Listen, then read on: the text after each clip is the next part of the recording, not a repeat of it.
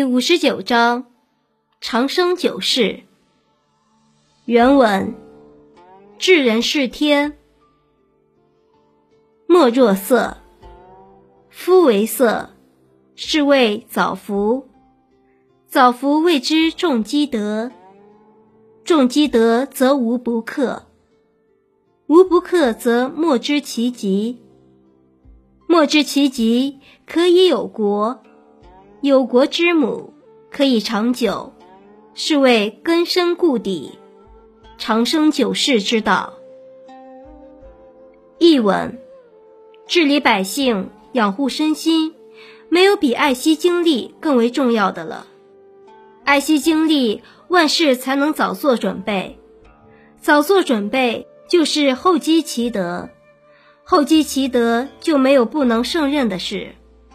没有不能胜任的事，就无法估计他的力量；无法估计力量，就可以担当好治理国家的重任。有了治理国家的原则和道理，国家就可以长治久安。这就是根深蒂固、长生久视的道理。解析：本章重点讲的是治人事天的原则。并提出了实现这一原则的具体方法，即色，也就是收敛、退藏、保持虚静。老子认为，只要能够做到色，就能抓住治人是天的根本。我们先来看看“治人是天，莫若色”一句。治人指的是治理人民，是天指的是保养精气、养护身心。老子思想的核心是无为、不争和无欲无求。为了帮助人们克制私欲，老子提出了色的观念。什么是色呢？色原本是爱的意思，既可引申为爱惜、保养，也可引申为节俭。因此，这句话所揭示的道理就是治理民众。养护身心，没有比注重节俭、爱惜精神更为重要的了。然后我们再来看看“夫为色，是以早服”一句，这里的“早服”意为及早服从、及早从事。整句话告诉我们一个道理：统治者只懂得节俭，才能真正的做到施惠于人，才能服从自然之道。如果不懂得节俭，就算是提早做过打算，也会很快的消耗殆尽。因此，节俭是顺应自然之道的行为。在这里，老子告诫统治者要节省民财，爱惜民力，只有这样，才算做到了无为而治。紧接着，老子又提出了“早服谓之重积德”。其中，德指的是君主的德行。君主的德行主要体现在领导治理国家的实践中。治理国家的关键在于保证人民衣食无忧，这是国家长治久安的重要基础。俗话说：“民以食为天”，百姓只有丰衣足食了，才会安下心来，才不会惹是生非，发生逆乱。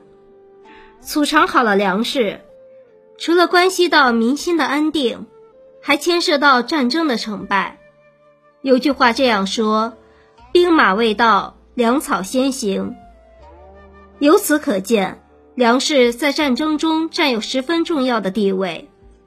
对于统治者来说，要懂得积蓄粮食的重要性，因为民生问题是稳定国家的基础。作为君主。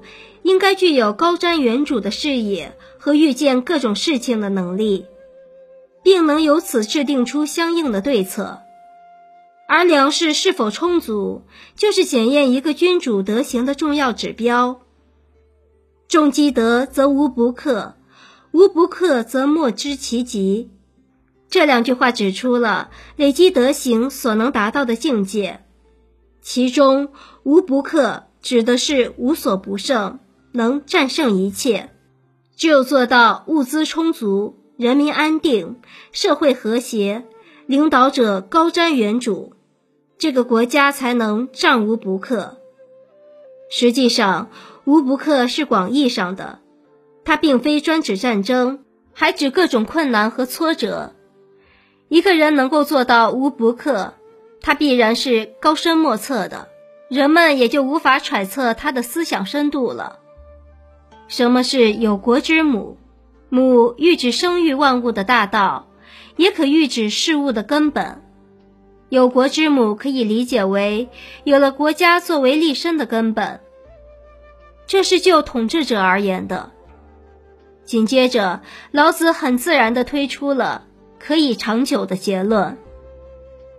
对于统治者来说，节俭具有重大的意义；而对于个人来说，节俭同样意义重大。节俭是中华民族的传统美德。一个人如果做到以节俭为美，那么他必定能和大道大德同步，必然会成为一个寡欲恬淡之人。